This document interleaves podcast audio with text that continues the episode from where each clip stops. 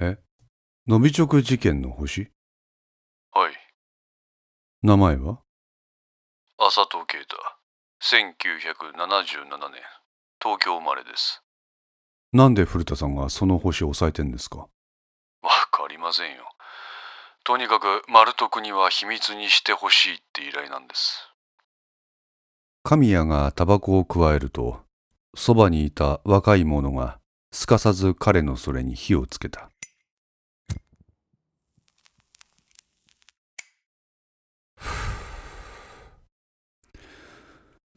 で、野本さん、あなたの役回りは？この浅戸啓太の身の回りを洗う。2日間で。わかった。こっちでやりましょう。助かります。この件はこちらで預かります。例の部署への報告の是非はこちらで判断します。電話を切った神谷はタバコの火を消した。おい、一郎。おい。スキンヘッドの顔に傷跡がある大男が返事をした。この男、エクニに調べさせてくれ。写真のデータは後でお前の方に別で送るから。かしこまりました。リミットは24時間。24時間であるだけのネタをこっちまで送ってくれ。一郎と呼ばれる大男は数名の手下を従えて部屋から出て行った。あれ？どうしたの？もう少し楽にしてよ。目の前の雨沢が随分と小さくなっているのを神谷は指摘した。あ、自分、これが普通なんで。神谷と雨沢を取り囲むように先ほどのようなこわもての男たちがずらりと立ち並んでいるそうここは人友会。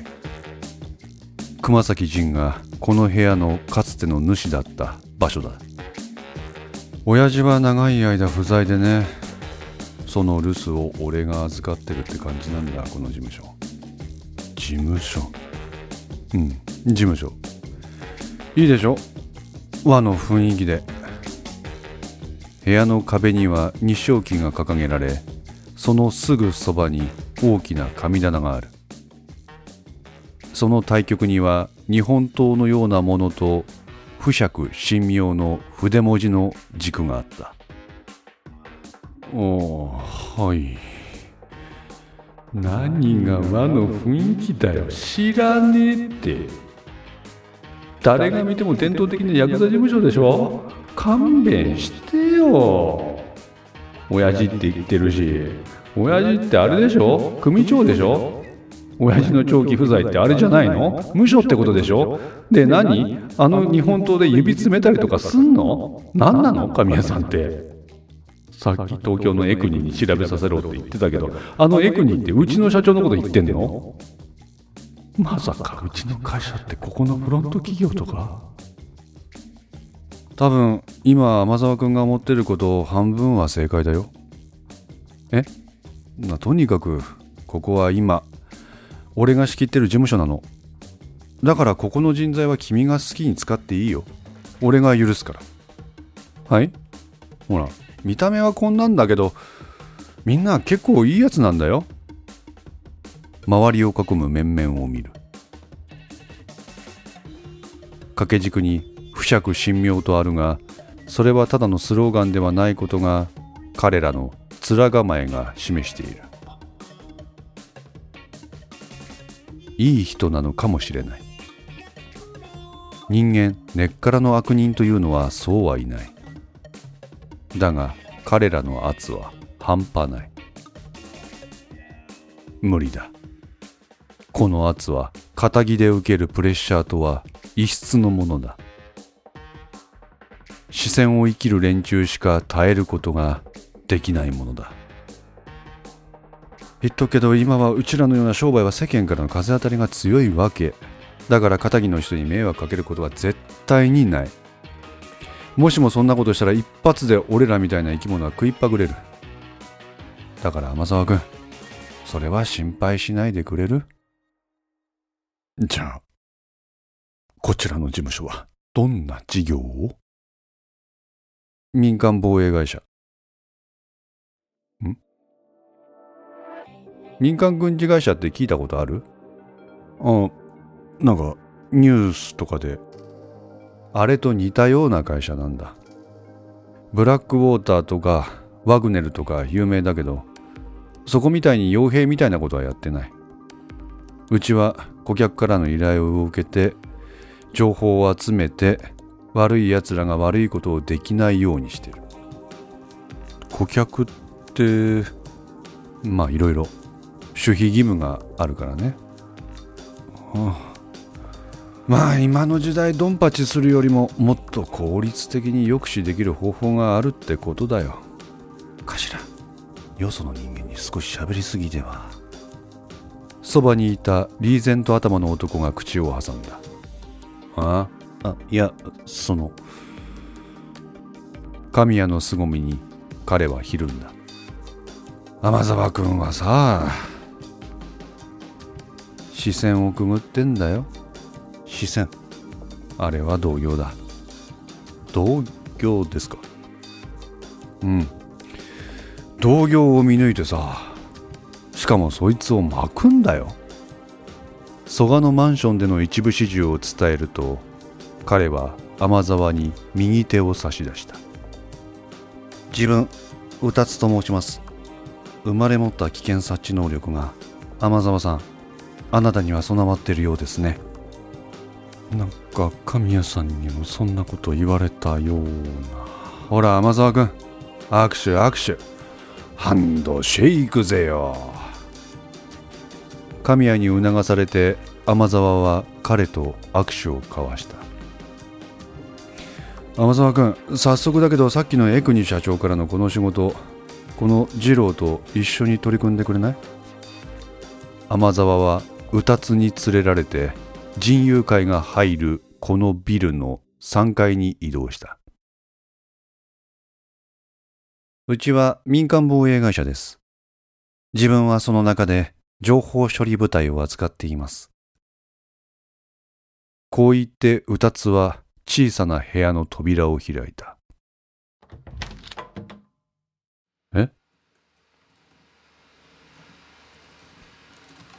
天沢は驚いた。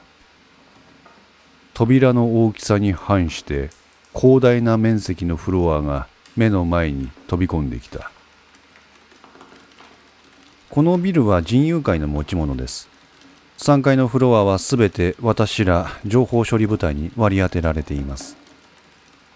広大なフロアであるがすべてのデスクがパーテーションで仕切られ個人の様子が容易に見えないように工夫されている。兄貴ご苦労様です。こわもての職員が立ち上がってうたつに挨拶した。おご苦労さん。うたつが歩いていることに気がついた職員は皆立ち上がって彼に対して挨拶をする。この手の職場とは思えない雰囲気でしょう。もうもうまあみんな。任教の世界の出身ですからどうしても抜けないんですよね。えええ。ガラス張りの個室に通された天沢はそこでうたつと改めて対面した。改めまして私人友会の情報処理部隊の責任者をやっています。うたつと申します名刺を受け取った天沢はそれに目を落とす。人友会情報処理部長宇達二郎とある。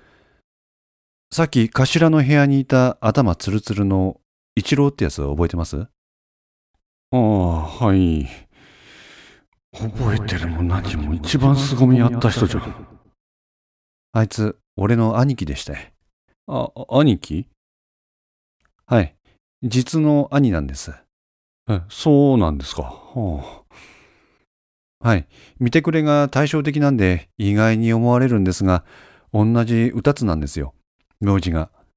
なんで、ややこしいんで、ここじゃ俺のこと、二郎。んで、あっちの方は一郎で呼んでください。お、はい。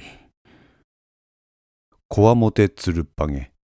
長身の大男の一郎に対してこの二郎は髪はリーゼント。しかし背は低く腰も低い。漫画に出てくる対照的な設定の兄弟そのものだ。この会社のトップは神谷の頭です。その下に一郎が統括する営業部、自分が統括する情報処理部があるって感じです。頭。やっぱり神谷さん若頭ってことですか？で、天沢さん。あなたは今からここのスタッフを自由に使ってください。そして、エクニ社長からの仕事をできる限り早く完了させてください。よく考えたらなんか変だ。俺はエクニ社長の会社の社員。神谷さんの言うこと聞けって社長に言われて、結局社長の仕事を神谷さんにさせられている。しかも地方のヤクザ事務所で。なんなんだこれ。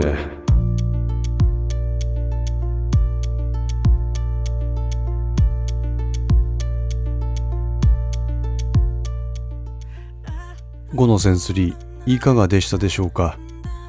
ご意見やご感想がありましたら Twitter からお寄せください皆様の声は私にとって非常に励みになりますのでぜひともよろしくお願いいたします。